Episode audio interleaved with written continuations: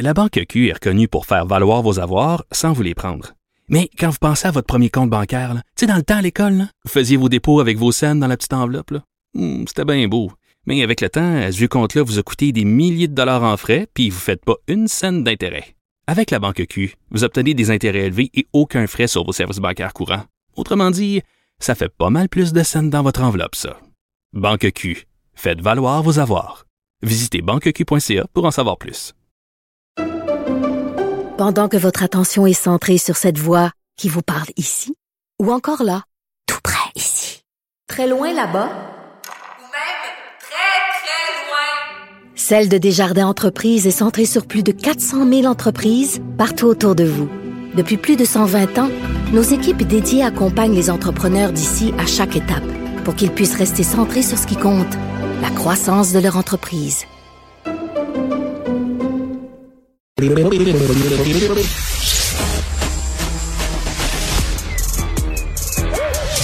Mathieu Bocoté. Il représente un segment très important de l'opinion publique. Richard Martineau. Tu vis sur quelle planète? La rencontre. Je regarde ça et là, je me dis, mais c'est de la comédie. C'est hallucinant. La rencontre. Bocoté. Martineau.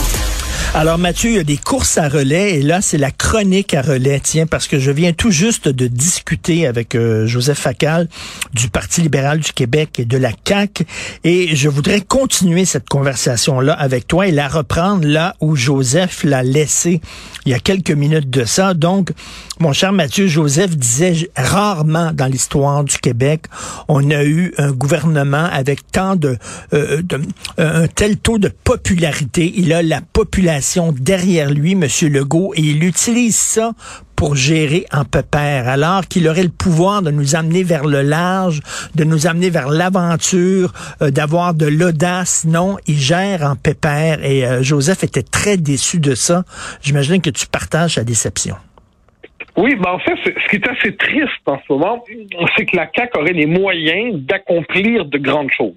François Legault a un capital politique comme on l'a rarement vu dans l'histoire du Québec. J'allais dire l'histoire récente, mais en fait, c'est l'histoire du Québec dans son ensemble il aurait les moyens, s'il le voulait, d'enclencher. Bon, je ne demande même pas de faire l'indépendance. Ça, c'est pas pour son parti s'est constitué autour du refus de l'affaire. Mais il pourrait faire le cégep français. Il pourrait baisser très significativement les seuils d'immigration. Il pourrait avoir une politique d'affirmation nationale beaucoup plus forte. Il pourrait tout ça et il n'en fait rien. Et il y a hmm. quelque chose d'un peu triste parce que dix ans après la fondation de la CAQ, hein, la CAQ c'est beaucoup, beaucoup parlé de ses exploits. C'est dix ans, on a, on a pris le pouvoir, on a une connexion remarquable avec les Québécois, c'est vrai. Mais il faut faire quelque chose du pouvoir qu'on a. Sinon, on gaspille une occasion historique. Et la CAQ est en train de gaspiller, je crois, une des dernières occasions du Québec français, du Québec francophone, pour, euh, pour prendre en main ses destinées. Et au final, quand on voit l'évolution démographique du Québec, on voit bien, on voit bien que la prochaine étape, donc c'est comme ça, c'est la perte de pouvoir politique des francophones sur eux-mêmes. Ce que disait, soit dit en passant, Régis Labombe, sans s'en désoler, lui trouvait que ça semblait aller de soi dans sa tournée de départ euh, lorsqu'il a lorsqu'il a quitté la mairie. Mais aujourd'hui, aujourd'hui, la CAQ pourrait, s'il le voulait, avec le pouvoir québécois, puis surtout François Legault, pourrait marquer l'histoire du Québec. Il se contente d'une forme de nationalisme tranquille, rhétorique, défensif, sans trop d'allant, sans trop d'envergure. Mmh. Euh, il y a quelque chose là-dedans qui m'échappe. Est-ce que c'est une question, est-ce que c'est M. Legault qui, qui lui-même n'est pas porté vers ça? Est-ce qu'il considère que son parti éclaterait si, s'il se permettait quelques audaces nationales? Euh, mais ce qui est c'est qu'il est en train de gâcher une conjoncture historique exceptionnelle. Oui, parce que tout, euh, tu sais, il y a une fenêtre d'opportunité et cette fenêtre-là n'existera pas ad vitam aeternam. À un moment donné, euh, il va manquer de gaz un peu. Le gouvernement Legault sera moins populaire. Une fois la pandémie derrière nous, on va se retrouver peut-être avec des oppositions un peu plus corsées, etc. Donc, la fenêtre d'opportunité, elle est là. Et la question que je pose à Joseph et que je te pose, c'est que si François Legault ne les fait pas, ces réformes en profondeur-là, mais qui d'autre va pouvoir les faire? Non, voilà, c'est le drame en ce moment, c'est que l'attaque est hégémonique et les trois partis d'opposition sont dispersés. le Parti libéral ne s'effondre. Chez les francophones, le Parti libéral est un misérable tiers-parti. Mais à cause de l'appui soviétique monolithique qu'il a chez les, euh, les anglophones et des populations issues d'immigration, il ne risque pas l'effondrement. Euh, Québec solidaire est un parti progressiste d'abord, apparemment souverainiste aussi, mais on comprend que c'est pas dans le cœur du parti aujourd'hui, mais c'est un parti qui est contenu à l'opposition. C'est le parti des urbains progressistes évolués, euh, revendiqués, un peu woke. Bon, parfait. Mais, mais cela dit, c'est un parti qui ne peut pas prendre le pouvoir à tout moment à court terme, à moyen terme. Puis quant au Parti québécois, je, je lui souhaite de renaître, mais disons qu'il est dans une situation structurellement difficile, pour le dire d'un euphémisme. Donc, la CAQ a un monopole de la définition de la situation. Et elle n'en fait rien. On le voit, la résistance de François Legault quand c'est rendu qu'une partie de son parti, hein, une aile de la CAQ plaide pour le cégep français. Puis lui s'y oppose, puis les réponses qu'il apporte pour fonder son refus témoignent d'une mauvaise compréhension de la question linguistique. Ça, c'est assez inquiétant parce que voilà un homme de chiffres, voilà un homme qui aime avoir des dossiers devant lui. Il a les chiffres devant lui. Il comprend que fondamentalement, la socialisation, la francisation s'opère à bonne partie au cégep. J'ajoute que c'est un homme qui voit aussi que l'immigration massive contribue à notre anglicisation. Et il ne fait rien de tout ça. Et à l'échelle de l'histoire, François Legault, puis moi, c'est la question que je me posais dans la chronique d'aujourd'hui, il y a deux lectures possibles. La première, qui est la lecture généreuse, c'est-à-dire que la CAQ, c'est le début d'une réaffirmation nationaliste au Québec, qui au début est tranquille, mais ira plus loin. C'est possible. Mais l'autre option me semble plus convaincante, hélas, c'est que la CAQ, c'est peut-être aussi le parti de ce que j'appelle le mourir dans la dignité collective. C'est-à-dire, euh, on enrobe notre, notre décomposition dans le langage de la fierté, mais dans les faits, la CAQ nous permet... Donc, chez les libéraux, c'est c'est la je rêve, c'est le suicide ou la disparition en humiliation. Alors que la CAQ, c'est non, ça va bien, ça va bien, on est fiers, on est bon, on est bon, on est fiers, on est bon. C'est comme en fait, c'est comme euh, donc c'est les soins palliatifs là. Oui, c'est le parti des soins palliatifs, mais la musique est douce. Et on nous offre nos friandises préférées. Et puis on nous donne un peu de sucre. Et sur le fond des choses, la réalité, c'est la décomposition. Mathieu, on dit, on dit, euh, puis j'ai écrit là-dessus, là, comme quoi François Legault est à l'image du Québec. C'est vraiment, il représente parfaitement le Québec, il est au même diapason. Euh, bon, il, dit, je vais être prudent parce que je sens que les Québécois sont prudents. Est-ce que c'est une mauvaise lecture de sa part? Est-ce que les Québécois sont beaucoup plus courageux qu'ils le croient? je pense pas que les Québécois en eux-mêmes sont d'ardents euh, d'ardents militants. Je dis que c'est le rôle d'un chef quelquefois de prendre des initiatives fortes pour son peuple je veux dire, un, homme politique serait simplement dans la conservation tranquille des humeurs du présent, euh, ben finalement, c'est, il se laisse, je veux dire, il va se laisser ensevelir par la poussière. Donc là, il y a quelquefois, il faut être capable de prendre des, décisions fortes. et, et, je ne dis pas des décisions révolutionnaires, mais si lui, si François Legault sait, au fond de lui-même, que c'est l'existence même de notre peuple qui est en question aujourd'hui. Mais s'il le sait, il doit utiliser sa position privilégiée, exceptionnelle, à la fois dans notre société et dans l'histoire du Québec pour dire aux Québécois, voilà, j'ai vu où on en est. On est, tu sais, moi, j'imagine la scène. Ça n'arrivera pas comme ça, mais j'imagine la scène.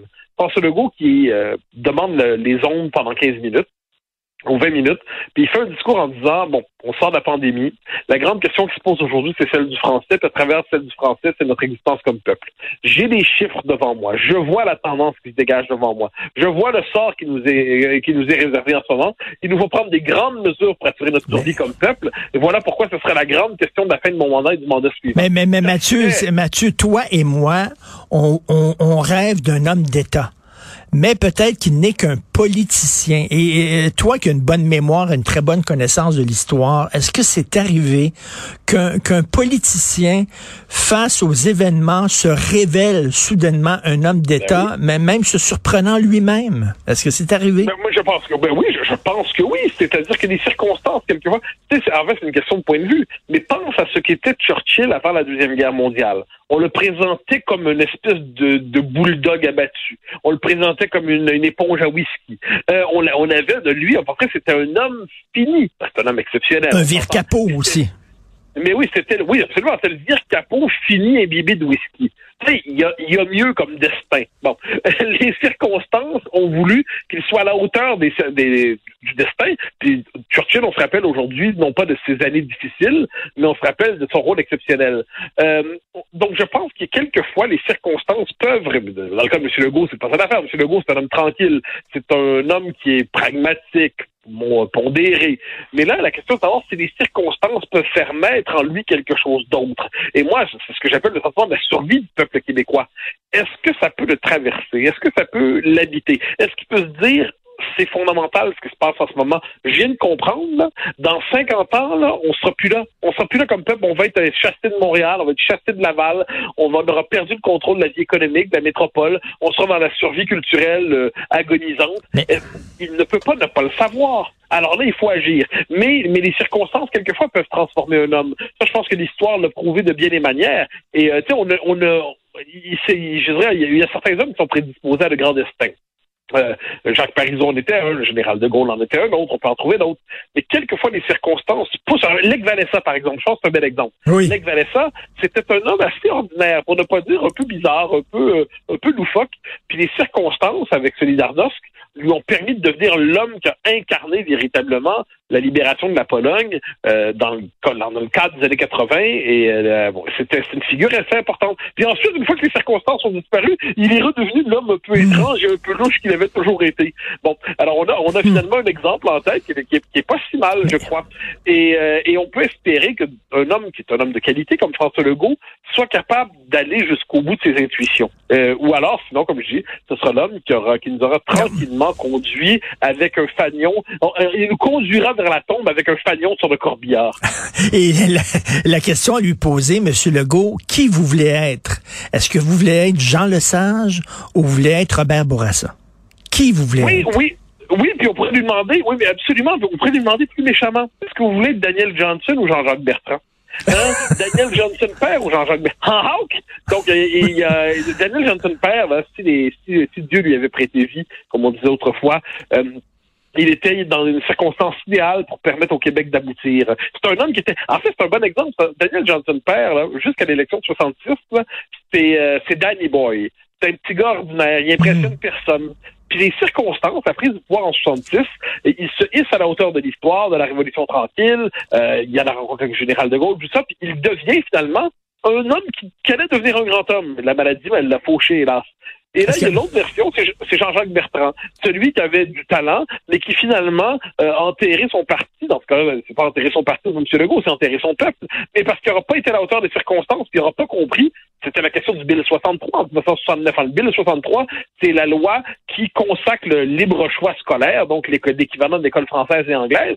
Ce que fait François Legault aujourd'hui sur la question du cégep, il permet, c'est le Bill 63 du cégep qui nous fait aujourd'hui François Legault. Et là, c'est dramatique parce que cet homme qui pourrait être Daniel Johnson pourrait n'être que Jean-Jacques Bertrand. Je ne peux pas croire qu'il consentirait à euh, une telle démotion symbolique. Et Brian Mulroney aurait pu euh, devenir un homme d'État très important. Il l'a il l'a été pour son combat là, pour l'Afrique du Sud, entre autres. Là. Mais si Mitch avait été euh, euh, avait passé, il aurait eu sa place dans l'histoire. Absolument, absolument, absolument. C'est pour ça que tout ça une question de jeu et ainsi de suite. Mais oui, si on veut une mais je me permets d'y revenir, la chance à faire comparaison, c'est quand, Jean- quand, quand- quand François Legault se regarde dans le miroir, est-ce qu'il va être Daniel Johnson père ou Jean-Jacques Bertrand? Ça, là, c'est la question qui doit se poser. Je pense qu'à l'échelle de notre histoire, ça veut dire beaucoup de choses, cette alternative. Euh, tout à fait, très intéressant, un re- un regard très intéressant. Euh, merci beaucoup d'avoir euh, participé à cette chronique à relais. Tiens, Mathieu Boccoton, on se reparle demain. Bonne Bye bye. journée.